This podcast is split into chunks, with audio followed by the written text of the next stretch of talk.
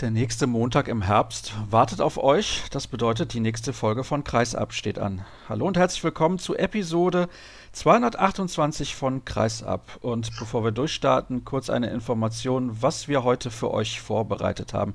Gleich im zweiten Teil der Sendung begrüße ich den Kollegen Christian Bendig vom Mindener Tageblatt, denn GWD Minden hat ein Hallenproblem und das ist nicht gerade klein, sondern relativ groß. Demnächst muss sogar beim Erzrivalen in Lübeck gespielt werden, weil keine Lösung gefunden werden konnte über die vergangenen Jahre. Was genau da los ist, bespreche ich mit ihm und dann bekomme ich Besuch bei mir zu Hause von Christopher Rudek, dem Torhüter des Bergischen HC, im Interview der Woche. Da bin ich mal sehr gespannt, ob das nicht komplett ausartet und wir viel zu lange zusammensitzen und die Sendung dann gefühlt erst morgen erscheint. Deswegen bitte ich da jetzt schon um Nachsicht, wenn es nicht zur gewohnten Uhrzeit passiert ist. Und zunächst begrüße ich aber die Kollegin Caroline Paul, die für welche Medien nochmal genau unterwegs ist, überall gefühlt irgendwie, ne, Caro? Ja, so ein bisschen überall. Hallo Sascha. Aber Handball momentan hauptsächlich bei der Berliner Zeitung und beim Kurier. Sehr gut. Dann haben wir das auch noch mal kurz untergebracht und wir wollen sprechen über die Füchse Berlin und auch den SC Magdeburg, fangen aber in der Hauptstadt an. Gestern gab es eine Pleite in Baling. Ich habe vorher gedacht, hm, eigentlich müssten die Berliner ja auch gewarnt sein, nachdem die MT Melsung da völlig untergegangen ist. 13 Tore Niederlage. Also da ist jetzt wirklich jeder gewarnt, der nach Baling fährt, dass die Mannschaft in der Lage ist, auch große Mannschaften zu schlagen. Warum hat es denn gestern nicht gereicht für die Füchse? Na, mit der Warnung sagst du schon was, was auch Petkovic in der Pressekonferenz angesprochen hat. Der meinte nämlich auch, er hat seine Mannschaft gewarnt, der Kapitän hat das Gleiche gesagt und trotzdem hätten das viele in der Mannschaft nicht gehört. Und das hat sich dann in der ersten Halbzeit vor allen Dingen so gezeigt, dass sie erstmal am Torwart gescheitert sind. Da kann man natürlich auch sagen, dass da vielleicht im Kopf auch einiges nicht beim Spiel war. Ich glaube, der Verlust jetzt von Simon Ernst war dann doch ein bisschen stärker, als sich das viele dachten. Aber im Ganzen war es einfach ein Spiel, in dem die Füchse nicht ganz da waren, dann zu viele Fehler gemacht haben und in der Abwehr auch einfach viel zu viel zugelassen haben. Ich meine, 30 Tore werfen ist ganz gut, aber wenn man dann 31 bekommt, reicht es eben nicht. Ich glaube, Paul Drucks hat auch gesagt, wenn wir auswärts 30 Tore werfen, dann müssen wir ein Spiel gewinnen. Und das sehe ich komplett genauso. Siehst du das auch so? Genau, ja, da kann ich nur zustimmen. Und ich meine, Paul war ja einer, der schon wirklich viel reingemacht hat. Also ich glaube, er hat auch eine Quote von 5 von 6 gehabt. Aber es gab eben auch ganz andere, die immer wieder gescheitert sind. Aber wie gesagt, es war hauptsächlich eben die Defensive und auch der fehlende Torwart dahinter. Da sprichst du es gerade an, die Torte-Situation bei den Füchsen ja eine besondere. Letzte Woche war Martin Ziemer hier zu Gast im Interview der Woche. Da haben wir da ausführlich drüber gesprochen, gehen wir gleich nochmal drauf ein. Jetzt ist es so, Barling hat finde ich, eine Position, die nicht so sonderlich gut besetzt ist, das ist die Torhüterposition. Mike Jensen, dänischer Neuzugang, konnte bislang noch nicht so sonderlich überzeugen, finde ich. Gestern hat Wladimir Bosic angefangen und der hat den Berlinern komplett den Zahn gezogen, ist jetzt auch kein bekannter Name. Also bei der Qualität, die Berlin auf die Platte bringt, muss man eine bessere Quote haben. Ja, das ist halt so die Sache mit den Statistiken, ne? Die können dir sehr, sehr viel sagen, aber in manchen Spielen passt es dann eben doch nicht. Und gestern hat Bose sehr stark angefangen und dann ist er eben auch schnell bei den Spielern im Kopf drin gewesen. Da ist mir auch aufgefallen, ich glaube, Hans Lindberg hat einen sieben Meter verworfen, hat einen freien von außen verworfen, aber wenn man solche Chancen liegen lässt, hat das unbedingt was mit der Einstellung zu tun?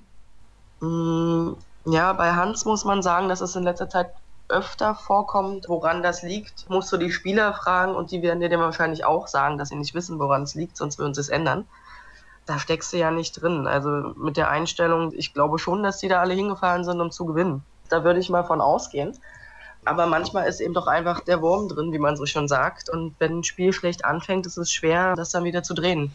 Ich möchte mal ein bisschen den Bogen spannen zu den vorherigen Partien. Jetzt hat man gestern in Balingen verloren. Es gab eine Heimniederlage gegen GWD Minden und nach einer hohen Führung hat man die zweite Halbzeit beim ersten Saisonspiel in Leipzig komplett vergeigt. Das sind alles Situationen oder Spiele gewesen, wo man eigentlich davon ausgehen müsste, dass die Füchse da zwei Punkte holen. Ist das ein generelles Problem, dieses Konstanzproblem? Auch in den letzten Jahren in Berlin haben wir das immer wieder schon mal gesehen. Ja, also ich würde erstmal sagen, jetzt spannst du den Bogen sehr, sehr weit, weil die Spiele gegen Minden und Leipzig waren direkt am Anfang der Saison. Und dazwischendurch haben die Füchse auch wieder eine sehr gute Serie hingelegt, die dann eben nur in Flensburg dann gestoppt wurde. Aber es ist halt natürlich diese Wechselhaftigkeit ist schon da gewesen. Man muss auch sagen, dass die Füchse in dieser Saison Simon Ernst wieder als neuen Spielmacher dazu hatten. Der war anfangs noch nicht ganz fit. Dann hat man gesehen, wie er sich immer mehr steigert und dadurch auch das Spiel der Füchse belebter geworden ist, kreativer geworden ist. Und da hat man sich jetzt langsam gefangen gehabt und jetzt muss man sich eben wieder was Neues überlegen. Damit hast du den Übergang schon geschafft zum nächsten Thema, die Verletzung von Simon Ernst. Das ist sehr, sehr tragisch. Die Meldung kam letzte Woche rein, als wir die Sendung gerade online gestellt hatten, mehr oder weniger, und deswegen konnten wir dann auch nicht drauf eingehen. Du bist beim Spiel gewesen von den Füchsen Berlin zu Hause gegen den Bergischen HC. Hast du das überhaupt mitbekommen, was da passiert ist? War das irgendwie zu ahnen in der Situation, als sich Simon Ernst dann leider zum dritten Mal bereits schon das Kreuzband gerissen hat? Man hat es leider genau gesehen. Aber mir ging es so wie vielen anderen auch. Man wollte das in der Situation nicht so ganz wahrhaben. Ich habe aber auch danach direkt mit dem Trainer gesprochen, der es auch erstmal nicht laut aussprechen wollte.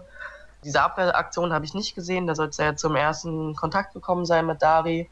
Und dann ist er aber in den Angriff gegangen und kam irgendwie aus dem Kreis nicht mehr raus, ist dann auch sehr langsam zurückgelaufen, direkt auf die Auswechselbank. Hat nur kurz was zu seinem Trainer gesagt, hat sich hinten hingesetzt die Wasserflasche auf den Boden geworfen und da hat man schon gesehen, da ist was passiert. Und das hat sich ja dann leider auch bestätigt, dass er dann seinen dritten Kreuzbandriss jetzt erlitten hat. Das hat sich leider bestätigt am vergangenen Montag und wir haben ja auch die Meldung erhalten, Tim Sutton sowieso vorher schon mit einem Kreuzbandriss und auch Sebastian Heimann ein Kreuzbandriss. Also drei Nationalspieler, die sehr gute Chancen hatten im Kader bei der Europameisterschaft im Januar die deutschen Farben zu vertreten. Aber bei Simon Ernst, da machen wir uns nichts vor, Caro, ist es besonders tragisch.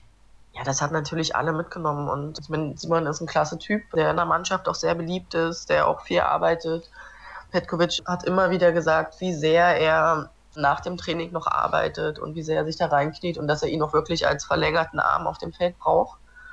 Und das tut einem einfach für den Menschen sehr, sehr leid. Und gleichzeitig ist es natürlich auch für das Spiel der Füchse ein herber Verlust. Und wenn man sich die Geschichte anguckt, einmal, dass du 2017 den ersten Kreuzbandriss hast, dann hast du ein Comeback. Sechs Wochen später der erneute Kreuzbandriss, jetzt waren es acht Wochen ungefähr das ist einfach mehr als tragisch und man kann sich kaum vorstellen, dass er die ganze Reha, die er jetzt gemacht hat, die Operationen, die Schmerzen noch ein viertes Mal durchzieht. Ich bin sehr gespannt, was er für eine Entscheidung treffen wird. Gab es schon eine Operation eigentlich? Nicht, dass ich wüsste. Also meine letzte Information war, dass er sich jetzt erstmal ein, zwei Wochen Ruhe nimmt, um mit seiner Familie zu reden, um mit sich selber erstmal ein paar Dinge auszumachen. Aber ich habe mit ihm halt auch nicht gesprochen. Aber ich glaube, man sollte ihm jetzt ein bisschen Ruhe gönnen, damit er das wirklich mit sich selber klären kann. Wenn der Körper so klare Signale gibt, und ich will ihm jetzt nicht das Karriereende nahelegen, das muss er natürlich selber für sich entscheiden, das ist ja ganz klar. Aber wenn der Körper so klare Signale gibt, dritter Kreuzbandriss in drei Jahren, ist nicht irgendwann dann ein Punkt erreicht, wo man sagen muss, ich habe vielleicht auch andere Möglichkeiten. Viele sehen in Simon Ernst einen tollen Trainer. Ich kann mir ihn auch tatsächlich sehr gut als TV-Experten vorstellen, auch in anderen Rollen rund um den Handball. Muss man da nicht einfach einen Schlussstrich ziehen, damit man seinen Körper nicht bis zur Unendlichkeit verletzt? Also ich meine, irgendwo ist ja ein Ende erreicht. Ja, also das Schlimme ist ja bei ihm auch, es ist ja immer wieder das gleiche Kreuzband. Das kommt ja auch noch dazu. Es ist nicht nur immer wieder ein Kreuzbandriss, sondern es ist auch immer wieder das gleiche Knie. Da muss man natürlich drüber nachdenken, aber das ist eine Entscheidung, die Simon treffen muss. Und viele haben gesagt, nach dem zweiten Kreuzbandriss, das könnte schon das Karriereende sein er hat es trotzdem nochmal versucht, er hat es geschafft und da muss er sehen, was er bereit ist, dafür den Profisport zu machen. Dass er ein guter Trainer wäre, da stimme ich dir zu. Allerdings ist das natürlich eine ganz andere Herangehensweise und jemand, der einfach nochmal Handball spielen wollte und vielleicht auch für die Nationalmannschaft spielen wollte, der wird es jetzt sehr schwer haben, das Traineramt anzunehmen. Also ist zumindest meine Vorstellung. Ich drücke auf jeden Fall Simon Ernst beide Daumen und hoffe, dass er die richtige, also für sich richtige Entscheidung trifft. Und wir würden uns natürlich alle sehr freuen, wenn wir ihn nochmal auf der Platte sehen würden. Das ist ja gar keine Frage. Die Füchse haben übrigens schon angekündigt, dass sie jemanden nachverpflichten werden, um Simon Ernst zumindest temporär zu ersetzen. Und ich weiß nicht, hast du da schon was gehört, in welche Richtung es gehen soll? Der Markt ist natürlich jetzt relativ abgegrast zu diesem Zeitpunkt der Saison. Das ist schon ein kleines Problem, ja. Und man wollte ja jetzt erst nach dem Balingen-Spiel so richtig damit anfangen, weil man sich eben wirklich nochmal auf die Bundesliga konzentriert. Jetzt hat man ja das Glück der Nationalmannschaftswoche, dass man da ein bisschen mehr machen kann. Aber um wen es sich da jetzt genau handelt, kann ich dir leider nicht sagen. Und ich habe auch ehrlich gesagt nicht so viele Ideen, wer da kommen könnte, weil die meisten Spieler, wie du es ja gerade angedeutet hast, schon in Verträgen sind. Dafür hat man ja natürlich schon die Möglichkeit, mit den eigenen Spielern erstmal was aufzufangen. Da hat man ja einen Marco Koppe, ja, der gerade zurückgekommen ist nach seinem Achillessehnenriss. Und man hat einen Jakob Holm, der auch stark ist auf der Mitte. Und vielleicht kriegt man das ja auch erstmal hin, mit den eigenen Spielern das aufzufangen. Das hat nämlich Fabian Wieder auch angedeutet im Interview nach dem Spiel in Baling, dass man auch einige Spieler hat, die bislang so gar keine Chance bekommen haben. Beispielsweise Frederik Simak, der hat in der vergangenen Spielzeit tolle Leistungen gebracht. Warum spielt er im Moment so selten? Hast du da vielleicht mal mit Velimir Petkovic drüber gesprochen? Weil sowas kann natürlich auch eine Überbelastung anderer Spieler verhindern. Ich habe sowieso auch gestern wieder den Eindruck gehabt, Drucks und Wiede, die spielen 60 Minuten durch. Es war de facto nicht so, aber trotzdem war das mein Eindruck. Ja, bei Freddy ist es so, dass er eine Schulterverletzung hatte und seitdem erst so langsam wieder zurückkommt und da noch nicht wieder an die alten Leistungen anknüpfen konnte. Und der hat ja dann auch gestern ein paar Minuten gespielt, hat aber gleich von drei Würfen drei daneben gelegt. Und da war es Petkovic, glaube zu knapp, ihn dann noch länger spielen zu lassen, weil es da eben in die spannende Phase des Spiels ging. Und dass Paul und Fabi immer so scheinen, als ob sie da durchspielen, liegt natürlich auch daran, wie sie das Spiel gestalten. Also sie nehmen dann auch viel mehr Raum ein. Und da hat auch ein Mandalinic gespielt, der aber auch noch nicht so ganz da ist. Und Müller bekommt definitiv zu wenig Einsatzzeiten. Da müsste man vielleicht überlegen, ob der in der Abwehr dann wenigstens Fabian Wiebel auch mal ein bisschen aushelfen könnte. Das ist aber eine Entscheidung des Trainers und ich bin da nicht jedes Mal beim Training mit dabei und ich glaube, er wird schon wissen, was er da tut. Wir wollen noch kurz, bevor wir dann das Thema wechseln, auf die Torte-Situation schauen bei den Füchsen. Das hatte ich eben ja schon gesagt. Delan Milosavljev ist, glaube ich, angekommen in der Handball-Bundesliga. Glaubst du, er hat auch Silvio Heinevetter mittlerweile ausreichend angestachelt? Das war ja in der vergangenen Spielzeit so ein bisschen das Problem. Da hat Petkovic gesagt, dass Heinevetter nicht so trainiert, wie er trainieren sollte, um sein Level zu erreichen. Aber man hat so das Gefühl, dass das jetzt ein bisschen besser funktioniert. Ja, das ist halt schwer zu sagen. Also ich glaube, Heinevetter ist immer jemand, der motiviert ist und der seine beste Leistung auf dem Feld zeigen will. da bin ich jetzt beim Training, wie gesagt, nicht oft genug dabei, um das beurteilen zu können. Aber er hat durchaus in den letzten Spielen eine solide Leistung gezeigt. Milos Haviev hat in den ersten Spielen mehr als überzeugt. Das ist, glaube ich, unumstritten. Mittlerweile sind aber beide bei durchschnittlichen 32 Prozent. Das ist also durchaus noch ausbaufähig. Und man hofft, dass die beiden sich anstacheln, damit dann der entsprechende Rückhalt auch da ist. Dann wechseln wir nun erneut das Thema und auch den Verein und kommen zum SC Magdeburg. Und auch da gibt es sicherlich einiges zu besprechen. Unter anderem wurden jetzt zwei Siege eingefahren. Gestern in Erlangen hat der SCM, wie ich finde, durchaus souverän gewonnen, wenn man bedenkt, dass Erlangen zuvor ja gegen die Rhein-Neckar-Löwen in eigener Halle einen Unentschieden erreicht hatte. Beim Heimspiel gegen Stuttgart hat man sechs Tore Rückstand aufgeholt, war ein Arbeitssieg am Ende dann doch noch relativ deutlich. Was ist denn los beim SC Magdeburg? Denn auch da hinkt man ja den Ansprüchen ein bisschen hinterher. Es sind so, würde ich mal behaupten, leichte Parallelen zu den Füchsen zu erkennen. Ja, man muss aber auch ein bisschen dazu sagen, dass man in Magdeburg sehr schnell bei dieser Kritik ist und sehr schnell irgendwie meckert und sagt, man hängt hinterher. Wenn man sich anguckt, gegen wen Magdeburg so verloren hat, sind das jetzt wirklich keine Spiele, die man ihnen vorwerfen kann. Sie haben halt manchmal so ein bisschen den Start verschlafen und dadurch dann ein Spiel verschenkt. Aber sie sind natürlich noch nicht so weit oben, wo sie gerne wären. Da sind wir uns einig. Also 14 zu 8 Punkte nach elf Spielen, bereits vier Niederlagen, das ist nicht der Anspruch des SC Magdeburg. Nee, natürlich nicht. Aber sie haben zu Hause gegen Kiel gewonnen, haben dann zu Hause gegen Mannheim verloren, auswärts gegen Melsungen, glaube ich, verloren und gegen Hannover. Das sind jetzt keine Spiele, wo man sagt, das kann man nicht verlieren. Natürlich, wenn man oben mitspielen muss oder möchte, dann muss man da auch zwei Punkte mitnehmen. Aber wie gesagt, das sind halt Spiele, wo man auch verlieren kann. Und wenn man sich die Liga anguckt, dann sieht man ja auch, dass nicht nur Magdeburg irgendwo Punkte hat liegen lassen, sondern auch Flensburg hat schon so den ein oder anderen Minuszähler. Und die Liga rückt halt noch mehr zusammen, als sie das in den letzten Jahren schon getan hat. Auch wenn das sich langsam anhört wie eine Phrase, aber in dieser Saison ist es eben noch mehr zutreffend. Das heißt, du siehst gar nicht so große Probleme beim SC Magdeburg, auch was die Form einzelner Akteure angeht. Also Matthias Musche beispielsweise spielt nicht so überragend, wie er das in der vergangenen Saison gemacht hat. Ich glaube, in Magdeburg ist das immer so eine Sache, die viel mit Emotionen zusammenhängt. Wenn sie einen guten Lauf haben, können sie alles gewinnen. Und dann spielen auch alle Spieler auf einem sehr hohen Niveau. Wenn das nicht der Fall ist, dann lässt das eben auch nach. Musche ist vielleicht ein Akteur, der im Simeter momentan nicht so effektiv ist, wie er das in der letzten Saison war. Da sehe ich auch in der Abwehr kleine Schwächen. Das wäre aber nicht mein Hauptproblem für Magdeburg. Also da sehe ich den Rückraum als viel größeres Problem, wo man dran arbeiten müsste. Was gefällt dir da konkret nicht? Hm, na, sagen wir erstmal, was mir gefällt, sind Marco Besiak und Christian O'Sullivan, die da wirklich sehr, sehr viel arbeiten, die ein gutes Auge haben und die das Spiel wunderbar führen. Das Problem ist halt, dass danach nicht viel kommt. Du hast einen Albin Lagergren, bei dem ich das Gefühl habe, dass er seit seinem Mittelfußbruch noch nicht wieder so aktiv in die Abwehr reingeht. Du hast einen Steiner, der noch nicht ganz angekommen scheint in Magdeburg, auch wenn er jetzt am letzten Spiel durchaus wieder gute Sachen gezeigt hat. Kusmanowski ist in der Abwehr jetzt immer mehr gekommen und scheint da langsam Fuß zu fassen, hat aber im Angriff noch nicht die Möglichkeiten, da mit dem schnellen Spiel mitzuhalten. Und dann hast du einen Michael Damgard, der der eigentliche Shooter ist und der das auch in den letzten Spielen wieder eindrucksvoll gezeigt hat. Aber der kann halt auch einen sehr schlechten Tag haben, an dem er dann eben jeden Ball wirft und dann aber eben auch fair wirft. Also bei Michael Darmgard ist es natürlich so, mal spielt er absolute Weltklasse. Wir erinnern uns beispielsweise an das DHB-Pokal-Final vor in diesem Jahr, wo er sensationell gespielt hat. Und dann gibt es auch wieder Partien, wo er komplett untertaucht und gar keine Rolle spielt.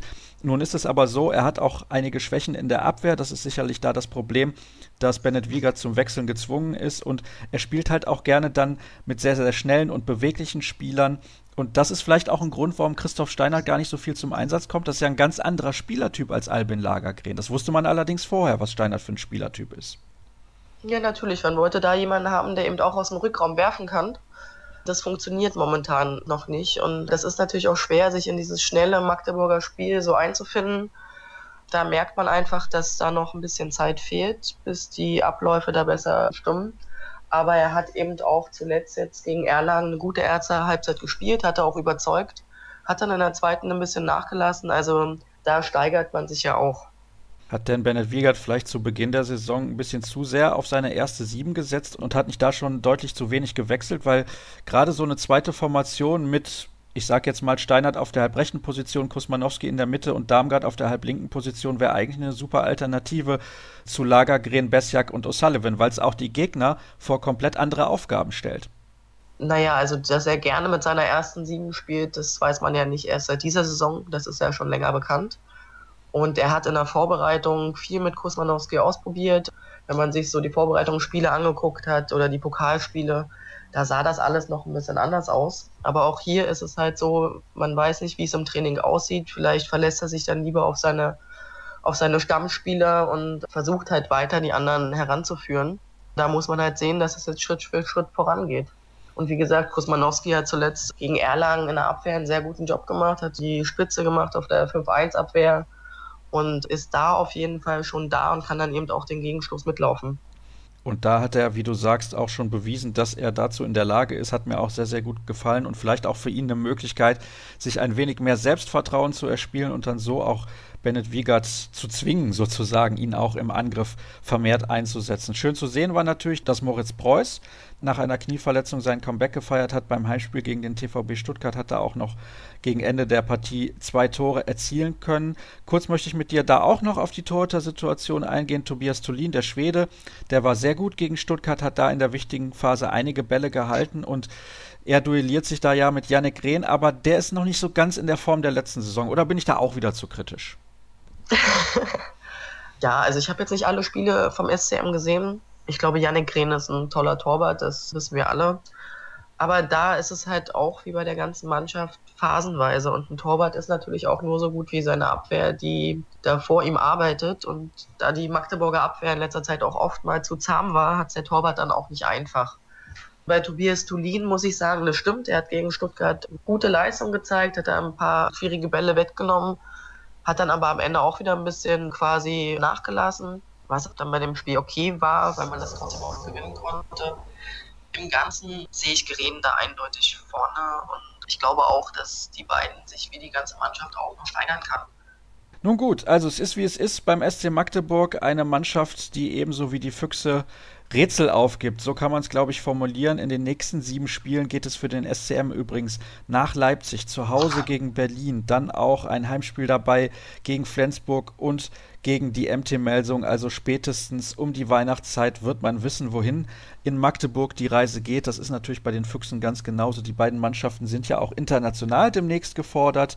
Für den SC Magdeburg geht es nach Polen gegen Gornik Sapsche und die Füchse Berlin treffen auf HK Malmö aus Schweden. Die MT Melsung, das wollen wir der Vollständigkeit halber noch erwähnen, treffen auf Olympiakos aus Griechenland und SKA Minsk ist der Gegner der Rhein-Neckar-Löwen in der dritten Qualifikationsrunde. Alle deutschen Mannschaften da deutlich favorisiert. Vielen herzlichen Dank, sage ich zunächst mal an meine Expertin Caroline Paul. Wir machen eine erste kurze Pause in der heutigen Ausgabe. Gleich sind wir dann zurück mit dem Thema GWD Minden. Weiter geht's mit der heutigen Ausgabe von Kreisab. Ich spreche mal wieder mit einem Solinger Kollegen. Nein, es ist nicht Thomas Rademacher vom Solinger Tageblatt, sondern ein Bekannter aus alten Zeiten. Mittlerweile arbeitet er schon seit einigen Jahren für das Mindener Tageblatt. Christian Bendig ist in der Leitung. Hallo Christian. Hallo Sascha. Uns verbindet ja eine sportliche Rivalität, wissen die Hörer wahrscheinlich gar nicht. Das denke ich auch nicht, aber dann kann ich ja direkt sagen, dass ich meistens gewonnen habe. Oder ich glaube sogar immer.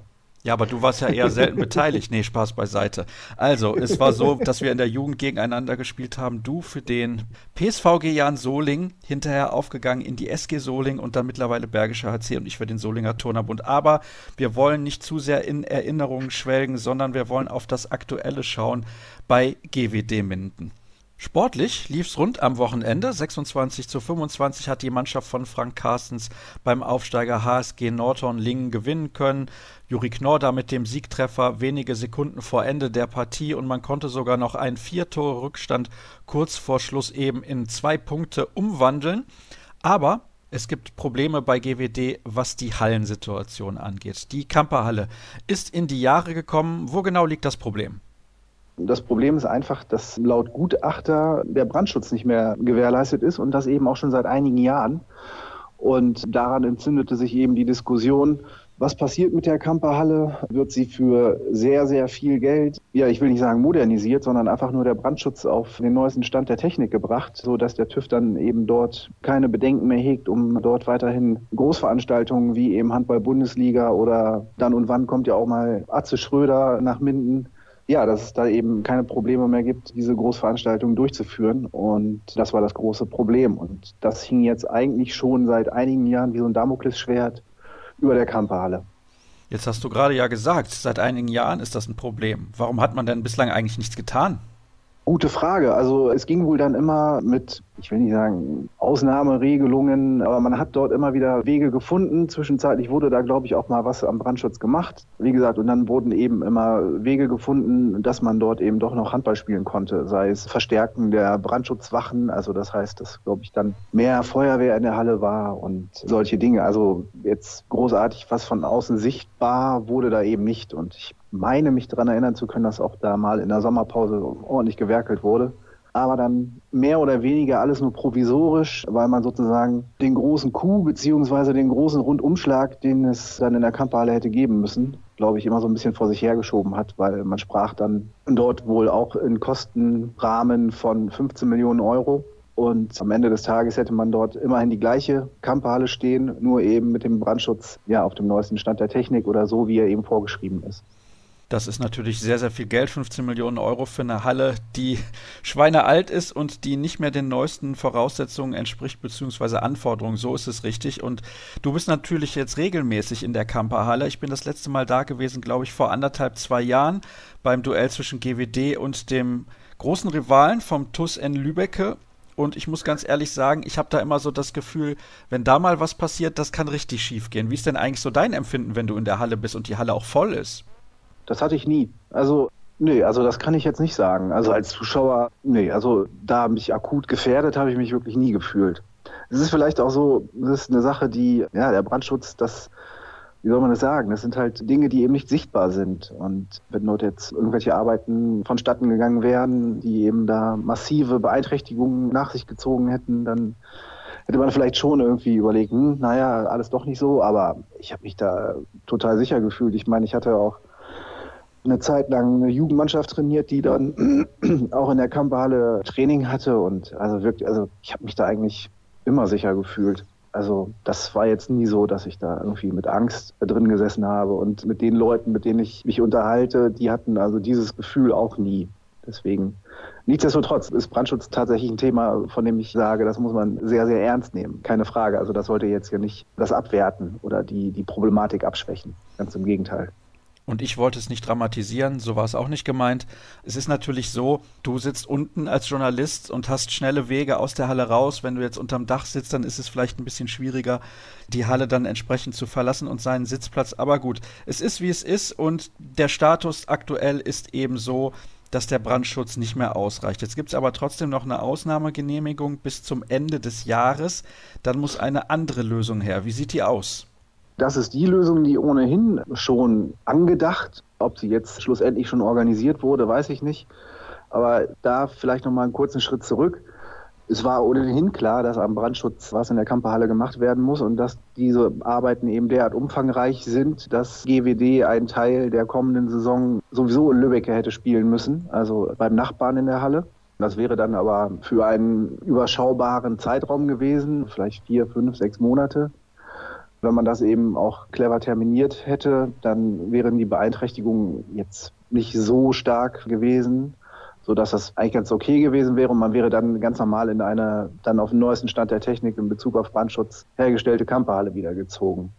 Nun ist es eben Fakt, dass Ende Dezember respektive ab dem 1. Januar dürfen dort eben keine Veranstaltungen mehr stattfinden. Die Halle ist dann dicht. Und deswegen spielt man dann nach der Europameisterschaftspause dann eben in Lübbecke weiter und dann muss man eben schauen, wie man das regelt mit dem Spielbetrieb für die kommende Saison und dann eben auch für die Nachfolgejahre. Das ist schon ein Schlag ins Gesicht für den Verein GWD Minden, dass man ausgerechnet beim verhassten Erzrivalen in der Halle antreten muss.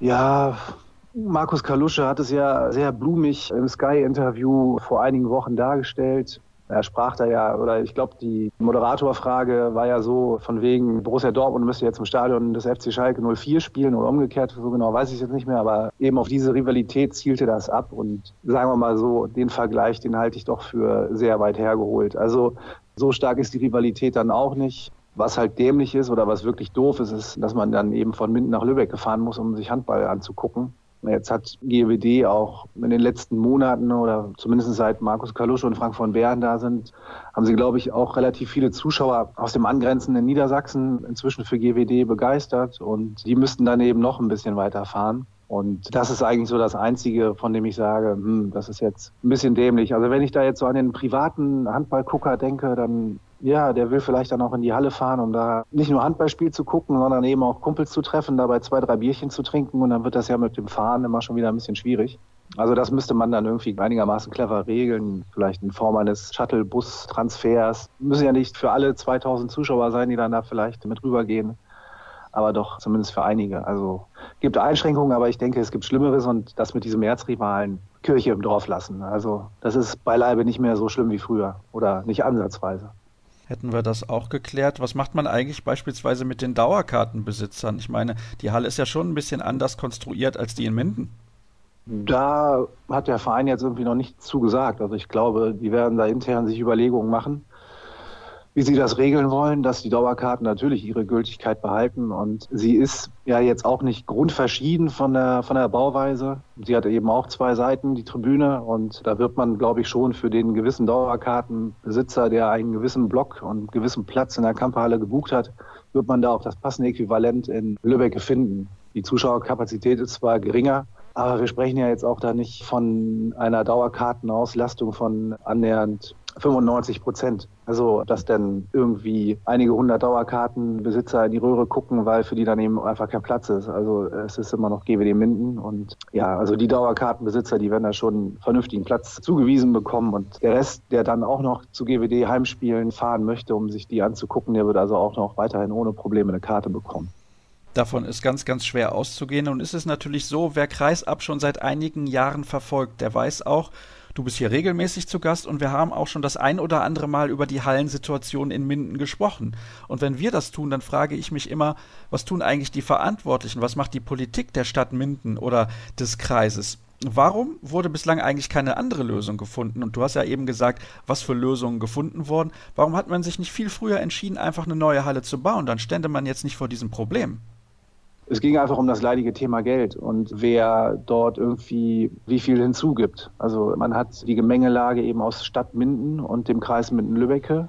Und dadurch, dass jetzt auch die Kamphalle wegfällt, ist es eben auch so, also Eigentümerin ist der Kreis und GWD ist dort Mieter. Da fallen natürlich dann auch Einnahmen weg. Und so wie sich mal dargestellt hat, ist es so, dass dann sozusagen die Besitzergesellschaft einer neuen Multifunktionsarena, da wären eventuell Kreis und Stadt eben außen vor. Also das wäre dann halt privater Hand und wären dann eben auch Einnahmen weggebrochen. Und ein großer Knackpunkt war dann auch immer die Kostenbeteiligung. Also wie viel gibt der Kreis dazu, wie viel gibt die Stadt dazu und in so einer Multifunktionsarena, die sind ja in den seltensten Fällen rentabel zu betreiben. Da ging es dann auch darum, wer gleicht gegebenenfalls Verluste der Betriebskosten dann eben aus. Und es war über Jahre hinweg ein Ränkespiel, vielleicht auch ein, ein kleines Machtspiel. Und am Ende des Tages muss man ganz klar festhalten, ist GWD oder sah GWD bis vor einigen Wochen als der große Verlierer aus. Bei dieser ganzen Geschichte Kamperhalle denkt man natürlich als Mindener immer zuerst an GWD. Aber ich hatte ja auch gerade die Großveranstaltungen angesprochen, die dort regelmäßig stattfinden ist jetzt natürlich auch für, ich sag mal, im weitesten Sinne kulturinteressierte Bürger, die jetzt mit Handball wenig am Hut haben, auch ein bisschen blöd, dass eben die Kamperhalle als Veranstaltungsort weggefallen ist. Wir haben einmal im Jahr noch ein Hallenfußballturnier mit Traditionsmannschaften namhafter Bundesligisten. Das fällt jetzt auch weg. In der Halle war auch noch eine Laufbahn integriert. Es war auch also eine Trainingsmöglichkeit für die Leichtathleten hier in der Stadt, die auch sehr erfolgreich sind auf regionaler und auf Landesebene. Also im Prinzip hat die Kampfhallenschließung jetzt doch einige Verlierer hervorgebracht. Und eben nicht nur den Handball-Bundesligisten GWD Minden. Jetzt ist die Frage, was passiert eigentlich, wenn man dann nicht mehr in Lübeck spielt? Wie geht es danach weiter? Was ist da geplant? Es soll ja so eine Art Lego-Arena aufgebaut werden. Genau, es wurde von einer temporären Sportarena gesprochen, wofür man sicherlich noch in der Stadt einen geeigneten Platz finden muss. Davon gibt es aber einige in meinen Augen. Und das war bisher das Einzige, was GWD hat ja verlautbaren lassen, dass es eine temporäre Sportarena werden soll, in der man sich wohl auch entwickeln könne. So. Jetzt sind ja Journalisten von einer bestimmten Berufskrankheit befallen und sind per se neugierig und dann habe ich einfach mal diese zwei Begriffe temporär und Sportarena bei Google eingegeben und ich glaube zweiter oder dritter Treffer war dann eine Firma aus der Schweiz, die eben so etwas anbietet. Als Referenzprojekt hatten die auch die größte Freiluftarena der Welt, die sie mal aufgebaut haben für 56.000 Zuschauer. Und wenn man da sich so ein bisschen durch die Firmen-Homepage klickt und wenn man dann auch zu diversen Themen die im Imagebroschüre runterlädt, dann findet man da schon sehr ansehnliche Hallen, die dann eben auch für GWD ganz gut dimensioniert werden. Das heißt, wird dann auch erst einmal für die nächsten fünf Jahre, das wäre ja dann ungefähr oder sechs oder sieben, diese Zeit muss man ja für den Bau einer dann Multihalle veranschlagen, kann ja GWD da nicht in so einer Bretterbude spielen oder in einem Zelt. Also von daher, da muss irgendwie halt schon ein bisschen was Richtiges her. Und dann ist es eben einfach die Frage, wie viel Geld ist man bereit in die Hand zu nehmen für so etwas. Sowas kann man ja dann auch mieten. Aber wenn man eben bereit ist, einen gewissen Taler aufzubringen, dann kann da was sehr Vernünftiges entstehen. Und es gibt übrigens auch ein sehr interessantes Video zu sehen bei YouTube auf der Seite von Melitta, glaube ich, oder der Seite von GWD Mint. Ich bin mir jetzt gar nicht so sicher, wer das veröffentlicht hat. Das weißt du vielleicht. Und da wird der Vergleich gezogen mit der Ratio Farm Arena in Ulm. Da spielen die Basketballer in der BBL und außerdem werden da einige andere Veranstaltungen auch durchgeführt und da wird dann auch viel gemacht, was so kleinere Veranstaltungen angeht, wo nicht die Arena bzw. der große Saal dann sozusagen genutzt wird und daran möchte man sich in Minden ein wenig orientieren. Also man scheint da schon relativ konkrete Pläne zu haben, denn dass dieses Video sehr zeitnah nach dieser Entscheidung jetzt veröffentlicht wurde, sagt ja auch ein bisschen was aus. Also so ein Video, das machst du ja nicht in ein, zwei Tagen was mich jetzt da überlegen lässt, inwiefern diese Ratiofarm-Arena, ob das eine temporäre Arena ist oder ob das dann ein Beispiel ist, wie dann später die ständige Multihalle aussehen soll. Also ich weiß von jemandem, der in der Politik engagiert ist, dass man diverse Hallen sich angeschaut hatte. Da gehörte dann eben auch die Ratiofarm-Halle in Ulm dazu. Man hatte sich, glaube ich, auch Fechter angeschaut, natürlich die Schwalbe Arena, Ritterler Arena. Also von daher kann ich mir vorstellen, dass dieses Video, was es dort im Internet gibt, was du da gerade ansprichst, eher darauf zielt, dass man dem Mindener so ein bisschen zeigen möchte, so soll dann später in fünf, sechs oder sieben Jahren dann die Multihalle aussehen und so soll die genutzt werden. Ich glaube jetzt nicht, dass es das Provisorium meint. Das glaube ich auch nicht. Es sah da schon nach dem fertigen Modell aus und ja, ich bin sehr gespannt, wann wir dann Bundesliga Handball in Minden in einer fertigen und dauerhaft zur Verfügung stehenden Halle sehen werden. Das ist auf jeden Fall ein Thema, das wir hier weiterhin begleiten werden bei Kreisab. Das ist ja ganz klar. Da sprechen wir jetzt schon seit einigen Jahren, wenn auch meist nur deutlich kürzer drüber, aber mittlerweile war es ganz brandaktuell sozusagen bei GWD Minden das Thema ja. Camperhalle und temporäre Halle und das, was dann in Zukunft der Fall sein wird. Christian, herzlichen Dank, dass du uns einen Einblick verschafft hast über diese Situation und man hat so den Eindruck, dass es teilweise dann doch nicht die beste Idee ist, wenn man die Politik mit dem Sport vermischt. So ist es halt leider. Das kommt dann dabei raus. Wir machen jetzt noch eine letzte Pause in der heutigen Ausgabe und dann gibt es gleich das Interview der Woche. Normalerweise ist das so, ich fahre zu den Spielern, wenn ich mit denen spreche. Heute ist der Spieler mal zu mir gekommen, witzigerweise. Christopher Rudek vom Bergischen HC sitzt neben mir. Erstmal herzlich willkommen und direkt die Frage, hast du jetzt deine Mittagspause für mich und das Interview der Woche geopfert? Sehe ich das richtig? Ja, die Mittagspause war ein bisschen kürzer. Also ich war gerade noch schnell was essen, aber normal hätte ich mir mehr Zeit gelassen, ja. Sehr gut, das freut mich und vor allem natürlich die Hörer, nehme ich mal an, auch. Gestern habt ihr unentschieden gespielt gegen Frisch auf Göpping. Da müssen wir natürlich kurz drüber sprechen, weil Ihr habt eine Führung verdattelt. Da hättet ihr normalerweise als Sieger das Feld verlassen müssen, finde ich zumindest. Also war eine enge, hart umkämpfte Partie. Das ganze Spiel über war eigentlich relativ knapp, aber dann hattet ihr euch mal einen ordentlichen Vorsprung erarbeitet und das ein bisschen selbst so verschenkt. Ja, auf jeden Fall. Also die Stimmung in der Kabine nach dem Spiel war auch eher wie bei einer Niederlage, muss man schon so sagen. Ich war auch persönlich sehr, sehr angefressen gestern, weil ich unzufrieden war mit der eigenen Leistung und dass wir es halt nicht geschafft haben, ja, zwei Punkte zu holen in dem Spiel. Woran machst du denn fest, ob die eigene Leistung gut ist oder schlecht? Weil das kann man ja nicht nur immer an Statistiken ablesen. Ja, genau. Also man kann auch zwölf Paraden haben und dann am Ende hätte man 18 Bälle halten können. Gestern waren es nicht ganz so viele Paraden und ein, zwei Bälle, die ich mir halt schon ankreide. Ja, aber das, das passiert. Und wir machen auch die letzten acht Minuten kein Tor mehr, was dann auch, denke ich, mit ausschlaggebend war, dass wir das Spiel nicht gewonnen haben. Ist das so eine Partie eigentlich, die ihr in der Vorsaison sehr wahrscheinlich gewonnen hättet, auch wenn ihr da gegen Göppingen zu Hause verloren habt? Aber so ein klassisches Spiel, wo ihr letztes Jahr mit diesem Schwung als Aufsteiger, wo alles funktioniert hat eigentlich am Anfang, ganz locker das runtergespielt hättet, zwei Punkte und weiter geht's zum nächsten Spiel? Ja, man sieht schon, dass ein bisschen die Leichtigkeit fehlt, auch in unserer Spielidee. Also erste Halbzeit war das Tempospiel sehr, sehr gut und letztes Jahr hatten wir in der zweiten Halbzeit weiter gnadenlos das Tempospiel gemacht und dann hat mehr als acht Tore geworfen in der zweiten Halbzeit und das Spiel natürlich gewonnen. Aber trotzdem ist der Vergleich mit der letzten Saison ein bisschen mühsam, weil letztes Jahr hatten wir auch ein sehr, sehr gutes Programm am Anfang, sind gleich in den Flow gekommen und haben viele Spiele gewonnen. Und wenn man jetzt die Saisons übereinander legt, also den Spielplan nimmt vom letzten Jahr, dann hätten wir jetzt zu diesem Zeitpunkt einen Punkt mehr, wenn man die gleichen Ergebnisse vom letzten Jahr nimmt, nur die Begegnung. Von daher ist unsere Saison nicht so schlecht, wie es sich teilweise vielleicht auch intern anfühlt. Ich merke also, ich bin wahrscheinlich nicht der einzige Journalist, der dann nachfragt, oh, wie sieht das aus im Vergleich zur Vorsaison? Das kann ich mir schon vorstellen, das nervt dann irgendwann den Spieler, wenn er das zum 20. Mal hört, da, ah, warum läuft die Saison nicht so gut? Aber es ist übrigens ein interessanter Fakt, den du da nennst, wenn man das mal vergleicht mit den Spielen in der vergangenen Saison, dass ihr dann einen Punkt mehr habt. Ja, genau. Also das ist halt wirklich, also das Pokalspiel Lemgo ausgenommen, das ist natürlich sehr, sehr bitter, dass wir das verloren haben. Das hätten wir sehr, sehr gerne gewonnen. Weil sonst haben wir halt wirklich die Ergebnisse vom letzten Jahr geholt, mit der Ausnahme, dass wir letztes Jahr gegen Mason gewonnen haben zu Hause, dieses Jahr ein Unentschieden geholt haben. In Leipzig haben wir Unentschieden gespielt, letztes Jahr, dieses Jahr verloren. Und gegen Göppingen haben wir zu Hause verloren, aber haben einen Punkt geholt. Von daher ist nicht viel passiert. Wir haben jetzt im November halt die Aufgaben, wo wir wirklich punkten können und in so einen Lauf kommen können. Und da, da wollen wir jetzt alles für geben im Training und dann uns auch die Ergebnisse holen. Was sich aber für dich auf jeden Fall verändert hat, ist die Situation, die Konkurrenzsituation im Tor. Du hast mit Thomas Mörk war jetzt ein mit dabei, der, ich will nicht sagen, ein höheres Niveau hat als Bastian Rutschmann, weil ich möchte Rutsche jetzt auch nicht so nahe treten, ist auch ein guter Torhüter, aber er war ja auch am Ende seiner Karriere und Thomas war für mich zumindest der beste Torhüter in der zweiten Liga, auch wenn er jetzt nicht diese Auszeichnung gewonnen hat, aber für mich in den letzten beiden Jahren immer sehr, sehr stark, wenn ich ihn habe spielen sehen. Was hat sich für dich dadurch verändert? Ja, eigentlich nicht so viel. Also ich bekomme ja schon meine Chancen anzufangen. Im Moment passt meine eigene Leistung nicht so, dass ich dann weiter die, die 60 Minuten spiele. Natürlich ist Thomas ein sehr, sehr guter Torhüter und wir ergänzen uns, denke ich, super. Man hat jetzt auch schon gesehen, dass wir in vielen Spielen halt trotzdem gewechselt haben und von daher schaue ich da auf meine eigene Leistung in Kombination mit der Abwehr und versuche Thomas zu unterstützen, wenn er spielt. Er unterstützt mich, wenn ich spiele. Also von daher, glaube ich, ist das Gespann schon sehr, sehr wertvoll für den Verein. Ihr seid ja auch vom Stil her ein bisschen unterschiedlich, von daher passt das auch ganz gut zusammen. Jetzt hast du schon mehrfach gesagt, eben am Anfang, als wir über das Göppingen-Spiel gesprochen haben, deine Leistung hat da dir persönlich nicht so gefallen. Du musst jetzt gucken, dass du die Leistung bringst, die du in der Vorsaison beispielsweise gebracht hast. Was läuft denn für dich persönlich anders, als das in den letzten Wochen und Monaten der Fall gewesen ist, dass du vielleicht nicht ganz das Niveau hast, was du von dir selbst erwartest? Ja, ein bisschen die Leichtigkeit.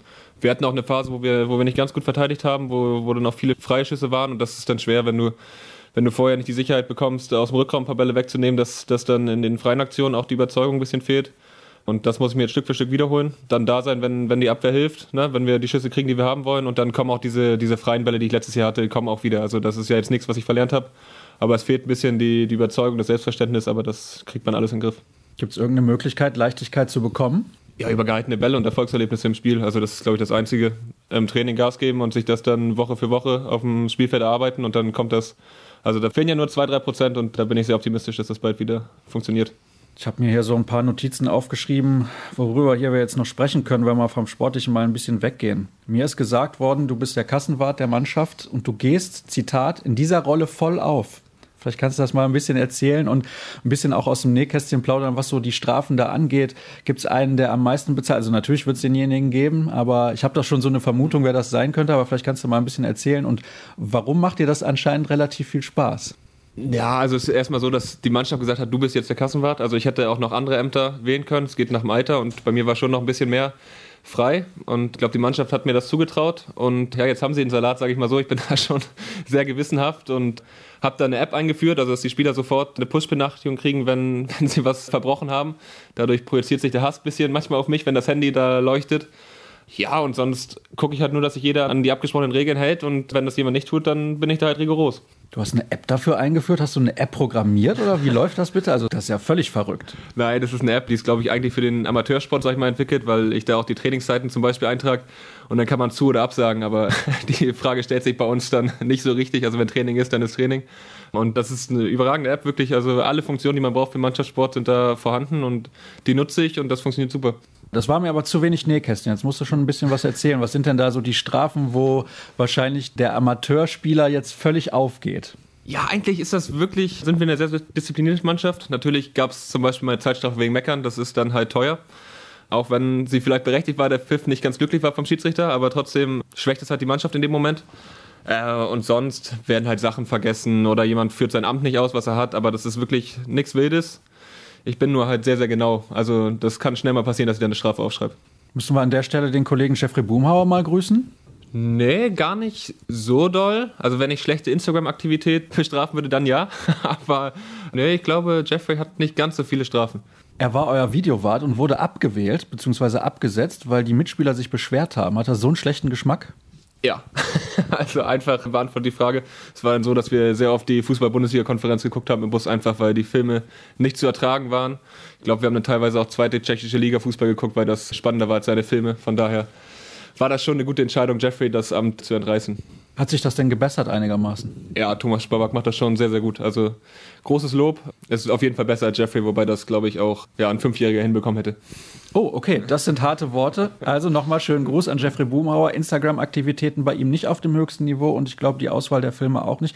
Ich wusste gar nicht, dass da noch so wirklich Filme geguckt werden in den Mannschaftsbussen. Ich weiß nicht, wie das bei anderen Mannschaften ist, aber mittlerweile hat ja eigentlich jeder sein Handy oder Tablet mit dabei. Guckst du dann wirklich auch den Film oder lädst du dir vielleicht dann auch selber Sachen runter, die dich mehr interessieren? Ja, also ich verfolge nicht jeden Film, sondern spiele auch dann schon mal am Handy oder so. Von daher ist das auch als Filmwart sehr undankbar. Also drei Leute gucken so halb und sagen am Ende, der Film war scheiße, wobei der vielleicht gar nicht so schlecht war, wenn man ihn voll verfolgt hätte. Von daher ist es ein sehr undankbares Amt, was ich auch nicht genommen hätte. Gut, du bist eben Kassenwart und ja, wie gesagt, gehst anscheinend in der Rolle voll auf. Was ich gerne mit dir besprechen würde, ist so, so eine Sache, ich will nicht allzu sehr in die Zukunft schauen, weil du stehst ja hier auch noch unter Vertrag und scheinst dich auch hier sehr, sehr wohl zu fühlen. Jetzt bist du zuletzt mal für die Nationalmannschaft auch nominiert worden, hast dein Länderspieldebüt gegeben und dann guckt man ja auch immer so ein bisschen, wenn man sich als Journalist informiert, wer könnte mal irgendwo wann wohin wechseln. Und dann sehe ich zum Beispiel, alle Top-Vereine sind in den nächsten Jahren im Tor relativ gut aufgestellt. Könnte aber im Umkehrschluss auch bedeuten, du kannst hier eine sehr, sehr lange Zeit bleiben und auch für dich was aufbauen hier beim Bergischen HC. Kann man das so sagen? Ja, auf jeden Fall. Also ich fühle mich hier sehr, sehr wohl. Habe ja auch meinen Vertrag verlängert bis 2021. Bin hier mit meiner Verlobten jetzt Wir erwarten im Februar auch unser erstes Kind hier und von daher, also spricht nichts dagegen, beim BAC zu bleiben. Natürlich ist es irgendwann interessant, dass man mal international spielt zum Beispiel, aber da muss auch meine Entwicklung passen. Aber im Moment ist der BAC einfach der perfekte Verein für mich, weil ich das Vertrauen vom Trainer habe und ich finde, wir haben eine super entwicklungsfähige Mannschaft. Ja, haben wir ja letztes Jahr gezeigt, zu was wir in der Lage sind. Ich glaube, auch dieses Jahr werden wir noch viele Spiele gewinnen. In dem Teil vor diesem Interview habe ich mit Christian Bendig vom Mindener Tageblatt ausführlich über die Hallensituation in Minden gesprochen. Ihr habt eine sehr spannende Hallensituation, weil ihr in drei unterschiedlichen Hallen spielt. Ich finde das relativ ungünstig. Wie empfindest du das eigentlich, dass du ständig irgendwo anders spielen musst? Und kann da so eine richtige Heimspielatmosphäre überhaupt aufkommen, insbesondere im Eis Estum, der sehr, sehr weitläufig ist, auch für ein Handballspiel? Ist eine tolle Halle, aber natürlich nicht für Handball ausgelegt. Ja, es ist halt schon was anderes, im Eis Estum oder in der Klinghalle zum Beispiel zu spielen. Aber ich liebe unsere beiden, beiden bergischen Hallen, auch wenn das ja, mit Profisport teilweise nicht so viel zu tun hat. Also man nimmt nur das Beispiel, wir stehen in der Klinghalle bereit zum Einlaufen. Man ist so ein bisschen in, in seinem Fokus für das Spiel und neben dir geht halt ein Zuschauer auf Klo. Also da ist, wir stehen halt direkt im Gang, wo die Toiletten für die Zuschauer sind. Wobei das halt einfach den Charme hat und jetzt in meiner fünften Saison ist das dann wirklich auch egal. Also ich mag das wirklich gerne im Bergischen aufzulaufen und der ISS-Dom ist halt, ja, also nimm das Spiel letztes Jahr gegen Flensburg war natürlich auch besondere Umstände, weil die SG da Meister werden konnte und das dann am Ende auch geschafft hat, da sehr, sehr viele Zuschauer waren. Aber dann ist das halt natürlich auch eine super Handballatmosphäre und macht riesen Spaß da zu spielen. Von daher finde ich es nicht so problematisch, auch wenn ich schon sehe, dass wir langfristig schon eine größere Halle im Bergischen brauchen. Also zumindest gibt es ja hier die Ausweichmöglichkeit und alle Hallen sind auch Bundesliga-tauglich und nicht wie in Minden, dass der Brandschutz da irgendwie Probleme macht. Schon sehr, sehr skurril, wie ich finde. Du hast, weil du Flensburg gerade angesprochen hast, dort gespielt, einige Jahre, in der Jugendakademie auch, bist dann ein Jahr nach Dänemark gegangen zu einem Verein, der Mostü heißt, wie du mir eben gesagt hast. Eine Mannschaft, die immer mal guckt, dass sie in die Playoffs für die Meisterschaftsrunde kommt, aber auch in der Regel in den Abstiegsplayoffs dann mit dabei ist. Was hat dir dieses Jahr in Dänemark gebracht? Hast du dich damals eigentlich so weiterentwickelt, wie du dir das vorgestellt hast? Ja, schon. Also das hat auf jeden Fall sehr, sehr viel Spaß gemacht. War sehr interessant, auch eine andere Kultur kennenzulernen, wobei die dänische nicht so weit weg ist von der deutschen, aber dann doch schon auf den Handball bezogen, finde ich schon, dass da anders gearbeitet wird. Und ich habe da in einer 10.000 Einwohnerstadt gelebt, also da war wirklich gar nichts los. Ja, man konnte sich auf den Sport fokussieren und ich denke schon, dass ich sportlich da einiges mitgenommen habe. War natürlich schade, dass wir am Ende nicht in die Meisterplayoffs gekommen sind und dadurch die Saison ein bisschen unschönes Ende genommen hat. Wie viele Zuschauer kamen da bei den Heimspielen? Wie muss man sich das vorstellen? Weil wenn da nur 10.000 Leute wohnen und du sagst, da ist im Prinzip tote Hose, ist da nicht so viel. Ja, wobei das war nicht schlecht. Ich glaube, da gehen so 1800 in die Hallen, wobei die auch in zwei Hallen gespielt haben. Von daher war das eine gute Vorbereitung auf den BHC vielleicht. Und die haben den Ruf als Bette Balkan, also als kleiner Balkan und sind dafür bekannt, in Dänemark eine sehr hitzige Atmosphäre zu haben. Und von daher hat das schon richtig Bock gemacht, hat da Handball zu spielen. Ist interessant, dass du das sagst, weil ich hatte jetzt auch bei der Weltmeisterschaft in Dänemark nicht so den Eindruck, dass die Dänen so wirklich aus sich rausgehen. Ja, ja, also sie sind schon dann, wenn es läuft, sind sie schon sehr, sehr positiv. Wenn es nicht läuft, dann ist es halt ruhiger und es ist halt sehr, sehr familiär. Also da kommen Kinder schon, schon früh zum Handball und es sind eigentlich nur Familien in der Halle und das ist eigentlich eine ganz nette Atmosphäre.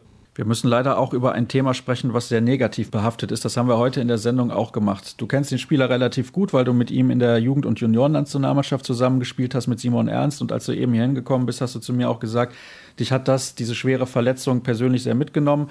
Zumal das auch noch passiert ist in einem Spiel, wo ihr gegen die Füchse Berlin gespielt habt. Hast du danach irgendwie vielleicht mal mit Simon gesprochen oder hast du überlegt, sollst du ihn überhaupt kontaktieren? Ich meine, ihr kennt euch ja jetzt schon ein paar Jahre länger. Ja, das Ganze war, war sehr, sehr tragisch, weil ich halt vorm Spiel mit ihm gesprochen habe. Er hat mir gratuliert zur Schwangerschaft von meiner Freundin. Ja, und ich habe einfach nur gesagt, ich freue mich riesig, dass, dass du wieder zurück bist. Habe ihm ja auch in meine Traumsieben da von der Handball-Bundesliga nominiert, weil ich mich halt riesig freue über sein Comeback. Ja, und dann sehe ich diese Aktion in der 20. Minute ungefähr und sehe nur, wie er rausläuft. Und ich hatte gehofft, dass es nur was Muskuläres ist. Ja, und dann hat sich halt nach dem Spiel schon bei uns in der Kabine das rumgesprochen, dass das wohl wieder das Knie ist. Ja, und das hat mich dann echt drei, vier, fünf Tage danach beschäftigt, immer wieder an ihn gedacht. Ich habe ihm auch geschrieben, aber ja, noch keine Antwort gekriegt, weil ich denke, dass er auch im Moment was anderes zu tun hat. Falls er das hört, ich wünsche ihm nur alles Gute und ich hoffe wirklich, dass er, dass er nochmal zurückkommt, weil er ein super Handballer ist. Also er bringt alles mit, kann Abwehr spielen, kann Angriff spielen. Toller Mensch, hat das Spiel verstanden, wirklich. Ja, und das, das tut mir einfach riesig leid. Wir haben eben zu Beginn der Sendung darüber diskutiert, was man überhaupt so jemandem raten soll, weil wir wünschen uns natürlich alle, dass er wieder Handball spielt. Das ist ja ganz klar. Aber irgendwann ist natürlich auch ein Punkt erreicht, wo du sagst, Mensch, wenn er jetzt nochmal durch die Reha geht und es passiert wieder was, das wäre ja der blanke Horror. Ja, aber das finde ich nicht gut in der heutigen Zeit. Also das ist halt einfach Simons Entscheidung in Verbindung mit den Ärzten, mit den Füchsen, mit seiner Familie. Soll er das entscheiden, was er macht? Und wenn ich dann auch zum Beispiel bei Facebook sehe, Simon Ernst hat sich das Kreuzband wieder gerissen und da Leute kommentieren, keine gute Besserung, sondern einfach, das war's jetzt wohl. Also das haben die Leute nicht zu entscheiden, das hat er allein zu entscheiden und das, das ist ein Problem in der heutigen Zeit und das finde ich einfach nicht gut, wie da über Leute geurteilt wird, weil ja, wir haben das nicht zu entscheiden. Das ist einfach, Simon soll in seinen Körper hören, ob er das nochmal machen möchte und ich drücke ihm alle Daumen, dass er zurückkommt, weil er ist einfach, also er gehört in der Bundesliga auf die Platte und auch in der Nationalmannschaft. Der Meinung bin ich auch und deswegen, wie gesagt, wäre es schön, wenn er nochmal zurückkommt und ich habe es eben zu Beginn der Sendung ja schon gesagt, wir drücken ihm alle Daumen, dass er für sich die richtige Entscheidung trifft. Ich glaube, darum geht es am Ende. Jetzt, wo du gerade sagst, das ist ein Problem in der heutigen Zeit, meinst du jetzt jetzt allgemein auch, wie es bei Social Media teilweise zur Sache geht, auch im Bezug auf Sport? Ich weiß nicht, liest du da häufiger mal was? Bist du bei Facebook, also bei Instagram auf jeden Fall, das weiß ich, aber bist du da auch unterwegs und guckst da ein bisschen, was die Leute so schreiben? Oder versuchst du das eigentlich komplett zu ignorieren, weil du am Ende des Tages davon keinen Vorteil hast? Ja, teils, teils. Also ich gucke schon manchmal rein, weil ich kann meine eigene Leistung relativ gut reflektieren oder die Leistung der Mannschaft und das ist mir relativ egal. Wobei ich halt finde manchmal, das ist halt einfach tragisch, was da geschrieben wird. Also so unreflektiert über das Spiel. Ne? Also es macht ja keiner mit Absicht irgendwas schlecht oder ne? die Spieler gehen in die Halle und sagen, heute, heute mache ich Scheiße. Also das, so ist es ja nicht. Und ja, die größeren Zusammenhänge werden halt nicht gesehen. Ne? Also wenn man dann zu Hause gegen den THW Kiel zum Beispiel fünf frei verwirft, ne, dann heißt es wieder, ja, die sind zu blöd, das Spiel zu machen, aber da steht halt auch schon Niklas Ladin im Tor. Also, dass man gegen den fünf Freie verschießt, passiert halt. Also von daher, da nur um ein Beispiel zu nennen, also von daher, das ist in der heutigen Zeit einfach ein Problem, dass da jeder seine Meinung meint abladen zu müssen, wobei das unsere tägliche Arbeit ja nicht beeinflusst gegen Niklas Landiner hatten momentan ganz andere Mannschaften Probleme. Ich weiß nicht, guckst du eigentlich sehr viel Handball, wenn ihr jetzt nicht selber spielt, oder guckst du dann nur die Spiele der kommenden Gegner, damit du auch ein bisschen dir das Wurfbild der einzelnen Schützen angucken kannst? Wie ist das bei dir? Bist du ein Handball-Junkie?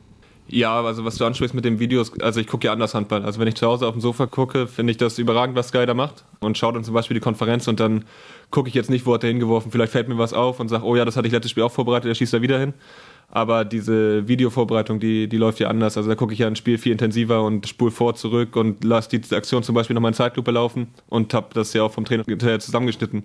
Und sonst gucke ich halt, ich freue mich zum Beispiel auf den Donnerstagabend, wenn wir nicht spielen, dann ist um 19 Uhr auf jeden Fall auf der Couch Handball angesagt, weil Sky das in einer überragenden Qualität überträgt und das einfach Bock macht zu gucken bisschen Werbung noch für die Kollegen von Sky hier. Aber es ist natürlich schön zu sehen, dass wir alle die Möglichkeit haben, sämtliche Spiele der ersten und auch der zweiten Liga und viele der Champions League mittlerweile im deutschen Fernsehen oder per Stream verfolgen zu können. Das finde ich ganz großartig. Das sage ich ja auch immer wieder an dieser Stelle. Hast du noch irgendein Thema, was dich eigentlich interessieren würde?